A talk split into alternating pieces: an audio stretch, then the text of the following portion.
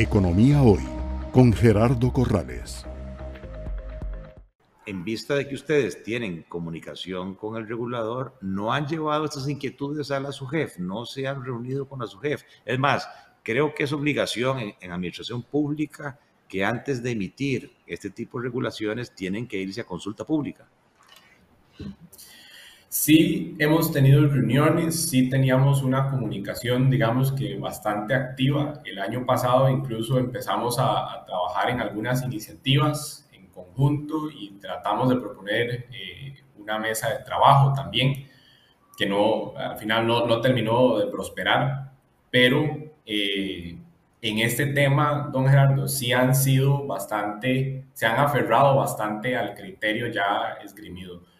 Incluso uno de los asociados mandó una carta exponiendo porque el plazo de ocho meses no era suficiente y solicitando una ampliación de ese plazo, solicitando que se le concediera más plazo para cumplir y le contestaron que no.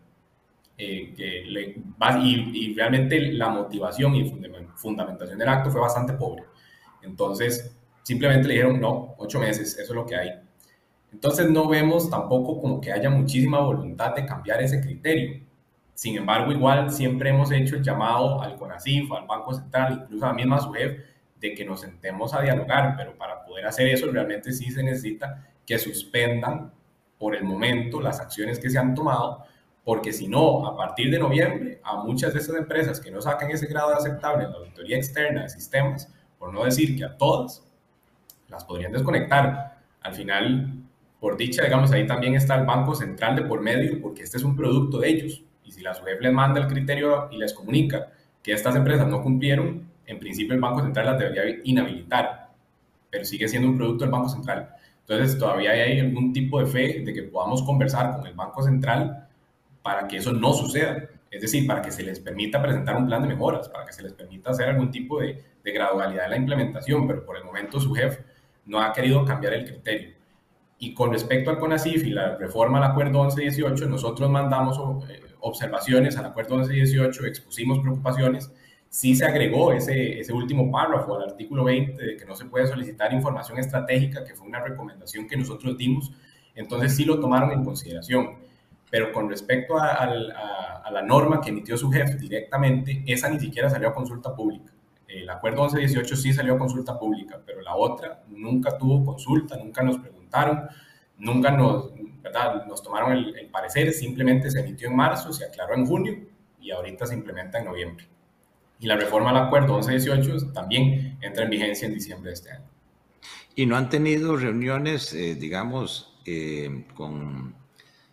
la junta directiva, digamos, de la SUGEF, que es como el CONACIF, digamos, con el presidente del CONACIF, don Alberto Dent? Algunos asociados se han reunido directamente con, con, el CONACIF, incluso también se ha conversado, o se han tenido conversaciones con el grupo FinTech, que es con quien más conversamos y con quien más hemos eh, interactuado en el pasado,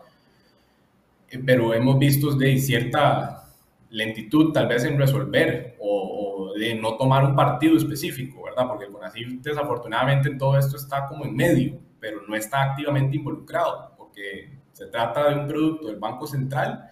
y al que le piden el criterio, según el mismo reglamento, el Banco Central es a su jefe, no al CONACIF. Entonces ellos realmente no han tenido mucha injerencia en este tema en particular. En la reforma del acuerdo 1118, de, ellos aceptaron las propuestas de, de, lo que su jefe mandó, porque realmente esa modificación al acuerdo 1118 entiendo que la lideró su jefe. Y, y así pasó.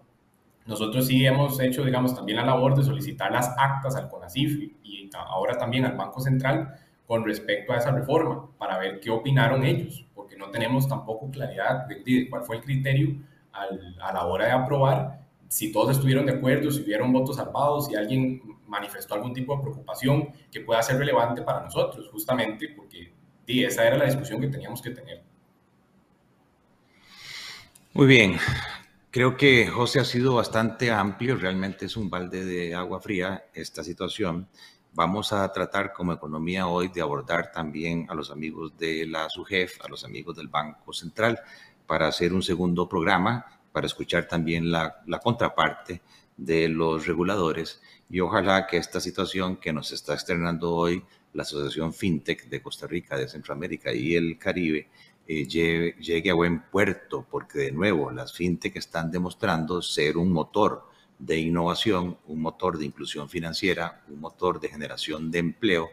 eh, en esta cuarta revolución eh, industrial y sería realmente una lástima, a diferencia de otros países,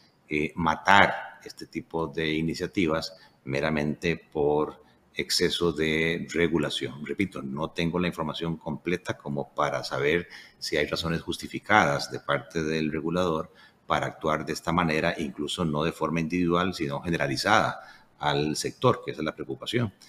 Pero por el momento creo que eh, José Miguel pues ha sido muy claro agradecerte este, por estar con nosotros, darnos esta pincelada de lo que son las fintech, sus atributos, sus impactos de la Asociación eh, Fintech en Costa Rica y sí transmitir estas preocupaciones que, te soy sincero, no son de conocimiento público hasta ahorita que me llegó ese comunicado y creo que ustedes tienen que acudir a medios como el nuestro o otros medios de opinión para ir generando cultura y para eh, ir también llamando la atención de eventuales abusos en la regulación que puedan dar al traste con la innovación. Economía hoy,